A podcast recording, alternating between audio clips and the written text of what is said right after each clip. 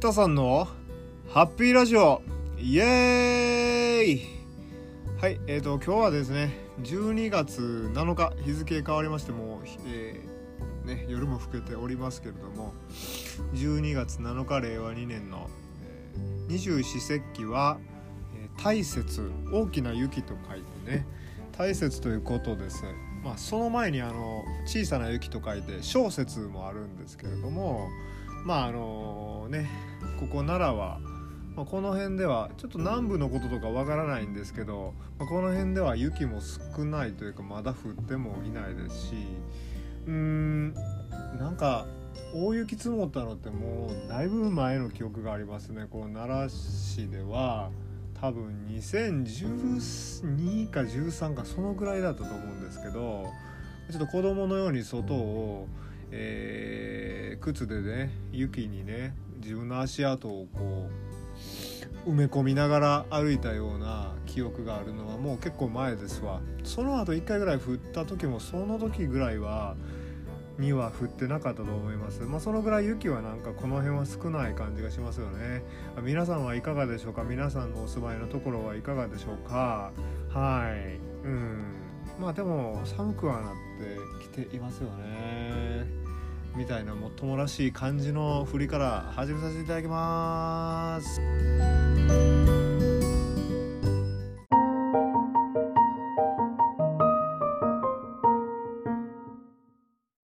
今日は調節会ということでちょっとやらせていただこうかなと思ってます。ということでえっと3.5回ですかね3.5回になると思いますけれどもまあ年末か年始どっちかにあの正式な正式な4回みたいなのをやらせてもらいたいなみたいな感じでちょっとだから今日は挟み込みみたいなのもちょっと用意はできてないのでちょっと漫然とまたおしゃべりさせていただこうかなっていうふうには思っています。よろしくお願いします。えー、どうしようかな。えー、っとですね。あそうそうそう、えー、最初の放送で、えー、この私が今配信に使っているまあ、あの作っているアプリをあのアンコールって言ってたんですけどアンカーらしいですね。ごめんなさい。あの全然嘘言ってました。アンカーっていう名前です。うん。スペルがあんまり見たことなかったのでついつい読み間違いをしておりました。うん。えー、まあ、前回が、えー、11月抜かしたんで10月の終わりに、えー、第3回をやらせていただいたと思うんですね。今回、まあ、次にあの喋ることが全然なかったら困るっていうことで、まあ、ちょっとメモ取っておりました。スマホの方でメモを取ってまあでも本当それでも飛び飛びなんですけれどもそっからちょっとぐらいおしゃべりができたらなみたいなことを考えて今ちょっとそのメモを開いてるんですね。うん時系列的にまあ必ずしも行かなくてもいいと思うんですけどうん。あそうそう。えー、今だから私はあの通学させてもらってます。ちょっと前のラジオでも話したかと思うんですけれども、まあ、1年家庭なんで大詰めなんですけど1年家庭なんで全然大詰めっていう家庭があごめん。あの大詰めっていう感じがしないんですよね。まあまあそれも無理なくて、まあ、結局く学校っていうのは今まで経験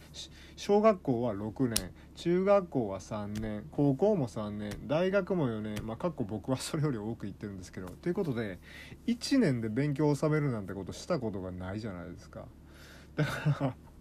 らめちゃめちゃ今大詰めなんですよ実は。だけど全然そんな気がしてなくてあーっていう感じなんですよね。でも焦ってる感じも全然皆さんにも伝わってないかなみたいな感じでまあ焦ってないんかなみたいな。お酒飲んでる場合ちゃうやろみたいな感じなんですけどすみません。まあちょっと、まあ、この調整会だからちゃんと撮らせてもらおうかなって思って今喋っております。うん。そうそうそう。でねまあなんか面白い話があったらなっていうことで考えてはいたんですけどなんかナスカの地上絵ってあるじゃないですかペルーの。あれの新発見があったらしいんです。で僕ねそのニュースをなんかテレビかなんかで見て多分 BS のニュースかなんかだと思うんですけどあもうすぐもうネタにしようと思ってたんですけど11月回を取れなかったんでそのままになってたんですけどえっとねほんでしかもその新しく発見された地上絵っていうのがもうめっちゃ なんか日本人好みしそうというか猿？尻尾巻き巻きのお猿ってあれ前まであったでしたっけ？どうでしたっけ？それもごめんなさい。確認してないんでまた確認してからちゃんとお伝えしようと思うんですけどお猿はあったんかも。うん。でお猿じゃない気がするんですよ。新しいえ何？これなんかみんながキャーって言うやつやんみたいなやつが初めて発見されたらしいんですよ。でそれなんでかっていうと鍵はあのドローンらしいんですよ。つまりドローンで初めてその確認できるようなそのコードっていうのかな。いやコードじゃない。コードは関係ないわな。あの飛行機とかでヘリとかで見てたから。そうじゃなくて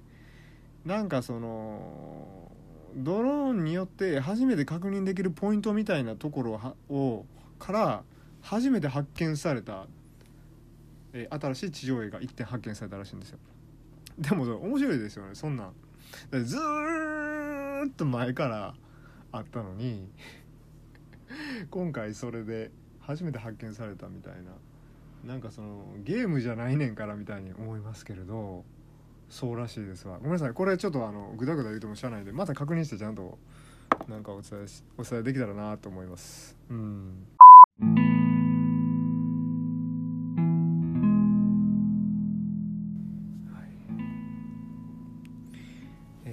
でも最近はね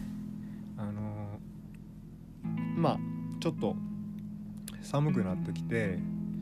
えー、まあ、今回のそのねあれは飛沫感染ということで、えー、まああのあれですよね。皆さんご存知の通り風邪とかインフルエンザとかと同じような、えー、形であるので、まあ、流行ってきてるっていうことなんですけれどもまあ、大阪府なんかも、えー、3段階かな。3段階のうちのレッドステージ。レッドステージって多分一番上だと思うんですけどに、えー、このこ3日ぐらい前になったっていうことで、えー、飲食店なんかはちょっと時短要請とか自粛要請が出てるらしいんですけれどもただ全然あのまだ人は行ってはるような気がして働いてる人とかは、まあ、ちょっと怖いなと思いながら行ってはるんやろなって思ったりしてますね。うん。なんでそうそうそうそうそうそう。まあまあまあ。うん。自分専門学校の方が今実は Zoom の方で対応になってあの来て来てもいいですけど Zoom でもしますよみたいな感じになったんですよ実は。初めて Zoom をスマホフォンでしてでなんかお酒を買った時についてきたスマホホルダーみたいなやつに立ててやってるからガタガタって何回も落ちてあのー、めんどくさい感じなんですがただちょっとねあのスマホが今一番あの自分の中でまだしも信頼できるデバイスなんでパソコンがね ちょっとまともなやつがないんですよね。うん、ちょっとこれを機に調達しようかなとかも思ってるんですけどね。ないです。うん、えー、まあそんな感じで何があったかな、まあ、電車の釣り広告とかね最近ちょっとねまああの電車に乗ってるので思うんですけれどもちょっと割と変わっててあのもうもう張り替えになったんですけど先月スマホのゲームの広告同じゲームのね広告が全部車両ごと1車両ごと全部でで広告だけじゃなくてマニュアル説明書が載ってるんですよ。ロールプレイングゲームね。新しいオクトパスなんちゃらってやつだと思うんですけど僕ちょっとあのやってないんで入れてないんでわからないんですけどそれの広告プラスマニュアルってちょっと笑ってしまいましたね。これ見てえー、何これって思う人結構いるかもしれない。だからゲーム世代いわゆる、まあ、僕たち、まあ、僕その今のの30アラサーみたいな人たちに関しては特にまあ違和感はないけどまあ今の僕が呈してるようなこのかっこ笑いみたいな苦笑みたいなのはあるかもしれないけど全然上の世代の人とかこれ何を書いてあるんやろとか思うんじゃないかなっていうようなぐらいですよね。だからこのこのメニュー画面の説明とか戦闘画面の説明とかなんかシステム面とかそういうのがあのまあ他の車両とか普段の車両だったら何々法律事務所とかあの 過払い金返しますみたいなとかの、えー、載ってるような一枠にゲームのマニュアルが載ってたんですよだからああもうそういう感じなんだって思って今もゲームはもう全部スマートフォンに移行している移行して全部じゃないと思うんですけれどもかなり有力というか、まあ、一番最初にお話ししましたけど第1回のその IT のねネットワークみたいなのはやっぱすごい波はすごいなってやっぱ思ってます。うんあとはふるさと納税の広告をなんかある日すごい見つめてしまってあの山梨県甲斐市っていうところのふるさと納税の壁広告がたまたま僕の目の前にあったんですけどそこに載ってるあの甲州ワインビーフっていうのが、まあ、写真写真に過ぎないといえば写真に過ぎないけどもうめちゃくちゃうまそうでしかもそこに書いてある説明文みたいな。ワインの絞りかすを食べているから、えー、その牛さんのお肉はポリフェノールであの酸化しないのですごい美味しいですよみたいなこと書いてあってめっちゃええやんみたいな。もうすごい見つめてしまいましたね。うん。あすごいな。ポリフェノールを食べて育ってる牛お肉は美味しいんですね。きっと。酸化しないってことは硬くならないってことでしょ。だから柔らかいってことなんですよ。うんすごい。うん。だからこういうふうにその食べ物のことを想像してなんかこうねいいなって思えることも、まあ、今ちょっと嬉しいんです。っていうのは一つあの禁煙を私実は知ってるんですよ。で今度の2月で4年目に入るんです、うん、で禁煙っていうのは、まあ、ある意味そのゲームみたいなものでやめるもやめやめないもある意味勝手なんですよね。多分、うん、なぜならその法で罰せられてるものじゃないじゃないですか。タバコって。まだ、うん、だからその自己効力感みたいなもののためにやってるには過ぎないんですけど、えー、料金なんかも海外ではまあもうとっくの通りね1,000円超えてるような日本円でいうととかもあるって聞くけれども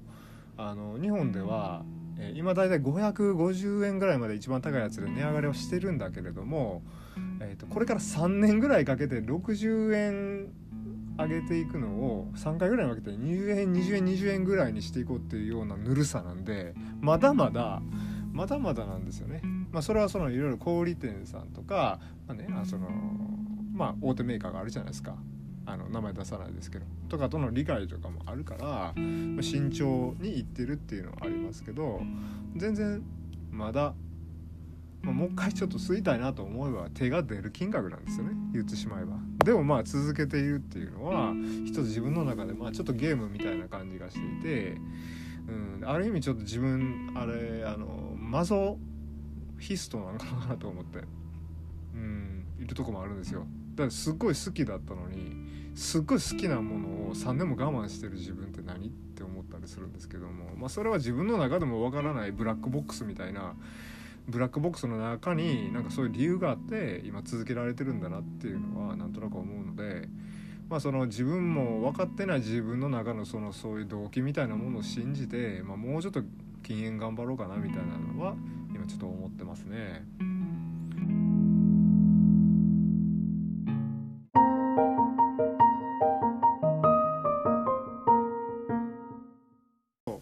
調整会なのでまああのそこそこもう終わらせてもらってもいいかなみたいなのは思ってるんですけどまあちょっと12月末年末か年始かどっちにやるかみたいなのはまだ決まってない決めていないんですけれどもどうしようかな。うん。まあどっちもやらせてもらうっていう手もあるなっって感じですけれどもちょっと考えます。はい。そうですね。最近聴いている音楽なんですが、えー、最近藤井風っていうシンガーさんが、まあ、割と、まあ、去年ぐらいからは出てきてるらしいんですけどいてはって自分はラジオで最初知ったんですけれどもでねまあ、うん、どうしようかな。まず風貌があの渋いんですよね。あのハーフじゃないかっていうふうにも言われているんですけれどもその、ね、ミックスなんじゃないかっていうふうに噂も立ってるんですけどとりあえずその公開プロフィールではあの岡山の、まあ、ちょっと片田舎の、え4人兄弟の末っ子っていうなんじゃそれはみたいな 感じなんですけどなんか風貌を見たらえー、いや23で嘘やろと俺と同じやろみたいなその10上で33やろみたいな 感じですごいんですよ。うん、だから米津玄師の強烈なライバルになるんじゃない強力なライバルになるんじゃないかなっていうふうにあ自分勝手に思ってたりするんですよ。あ全然その作風は違うんですけれどもね。うん、だから藤川さんは、えー、というかな岡山なんで、えー、岡山弁を使った歌なんかもあの入っていて、まあ、ちょっと最初ね私分からなかったんで「そのなんなん」とか「もうええわ」っていうような曲名があるんで、えー、あ関西の人は嬉しいなみたいなあ大阪大阪かなとか思ったんですけどまあ岡山みたいです。だからちょっとあのあの辺とこっち言葉似てるんかもしれないですね。分からないんですけど。うん。すごいまあちょっとねあの注目していますね。だから米津玄師さんも地味に新アルバム出たみたいでちょっとあの某、え、音楽配信で聞いたんですけどざっと。まあちょっとセルフカバーアルバムみたいな感じになっている印象はある。あのパプリカのえー、まあこれは教育テレビかなんかであの普通に流れてたと思うんですけどパプリカのご自分で歌ってるやつとあと間違い探し、うん、のご自分で普通に歌る歌ってるやつとかああと「ティーンエイジ・ライオット」あのかっこいい曲なんですけど「ティーンエイジ・ライオット」もちゃんと入ってますね、うん、でもちょっとあの、そうですね。めっちゃオリジナルアルバムって感じがしないですね。やっぱ米津玄師さんの曲いろいろその出回って、まあ、いろいろ注目とかもされてねあの嵐の曲とかも作ってはったしそうそうそうそう。まあ自分は偉そうなこと言えないですね。なんか僕米津玄師さん知ったの「オリオン」という曲で「あの3月のライオン」という将棋を題材にしたあのほら「あの蜂蜜とクローバー」の作者の人のごめんなさい名前忘れたけど「蜂蜜とクローバーの」えー、作者の人の原作と同じ、えー、漫画将棋の「3月のライオン」のアニメの、えー、エンディングやったかな？になったらしい「オリオン」っていう曲があるんですよ。冬の歌なんですよオリオン座やから。すごいいいんですけどそれで知ったんですけれどもでも実はそれより前からずっとなんかニコニコ動画でなんかハチですかねあご存知の方は詳しいと思うんですけどハチっていう名前でずっと公開され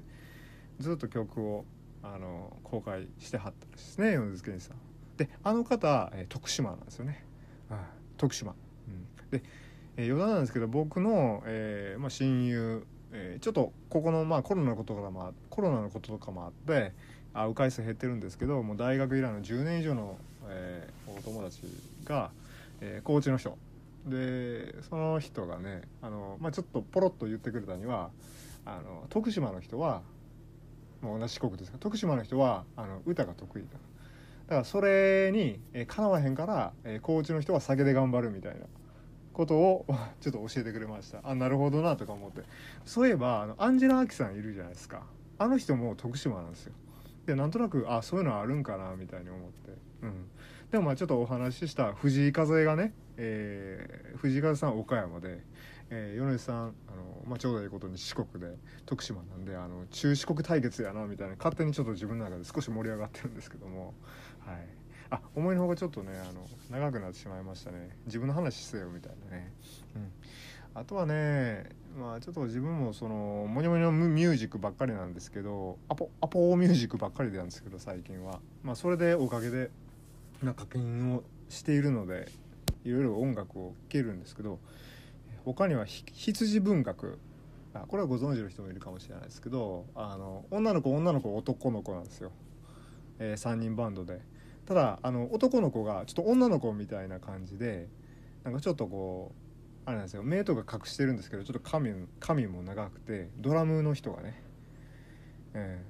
ー、そんな感じでちょっと中性的な感じで。でなんか、えー、ボーカルの人あの塩塚萌香ちゃんっていう、えー、慶応大学出身の方ですけどなんかその彼女曰く、えー、なんか高校の時に、えー、バンブ・オブ・チキンの「えー、カバーコピーをやりたかったけど男の子に、あの、女はいらんみたいなことを言われたらしいんですね。なんかちょっとウィキかなんか調べたことによると。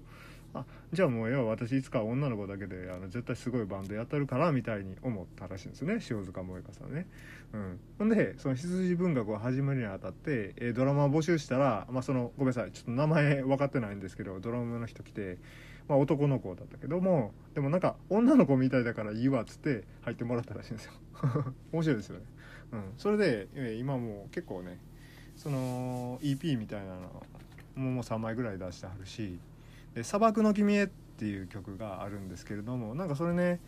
えー、まあね曲もなんかポップな感じやし、えー、歌詞なんですけどなんかあのー、そうそうそうそうそう。あのその手は差し伸べないけど見守ってるよみたいななんかそんな感じの、まあ、どういうことを想定して歌ってるか分かんないんですけどなんか歌詞がいい感じなんでなんかよかったら聴いてみてください「あの砂漠の君へ」っていう曲で。ありますから、うん、うん、あとはまあ「二角水」っていう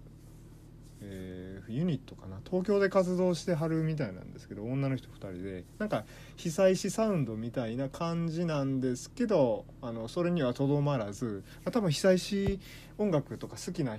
じゃないかなって思わせるけれどもただちょっとその展開とか音階とかかなり意外性があってちょっと調べてみたけどやっぱりその、まあ、ライブみたいなのはあの、ね、新大久保みたいに書いてあるからどこそこみたいな。えー、まあまあこっち関西ではちょっと生で見るのは難しいんじゃないかなって思われるんですけど、まあ、ちょっと僕もいいなと思ってますね、うん、その人たちはもう結構長いみたいなんですけどね。二角錐。はい。今日は、えー、ちょっとこの時間使って、えー、藤井風と、えー、米津玄師さんの新アルバムとあとは羊文学。あとは二角錐さんの紹介をさせていただきました、えー、自分も、えー、またうん意欲と時間とまあうまいことこう作り出してうん音楽活動できたらいいなっていうふうにはちょっと思っていますね。自分は一体何なんでしょうね。ありがとうございます。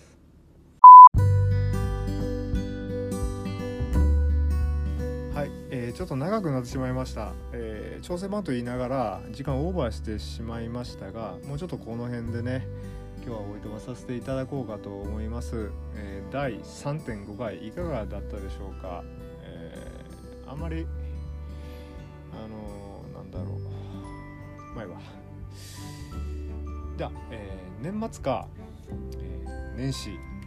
えー、もしくはどちらかもしくはどちらでもまた、えー、お会いできたらいいと思います。ありがとうございました。今日もお酒を飲んでました、えー、このテンションなんで。すみません毎回。おやすみなさい。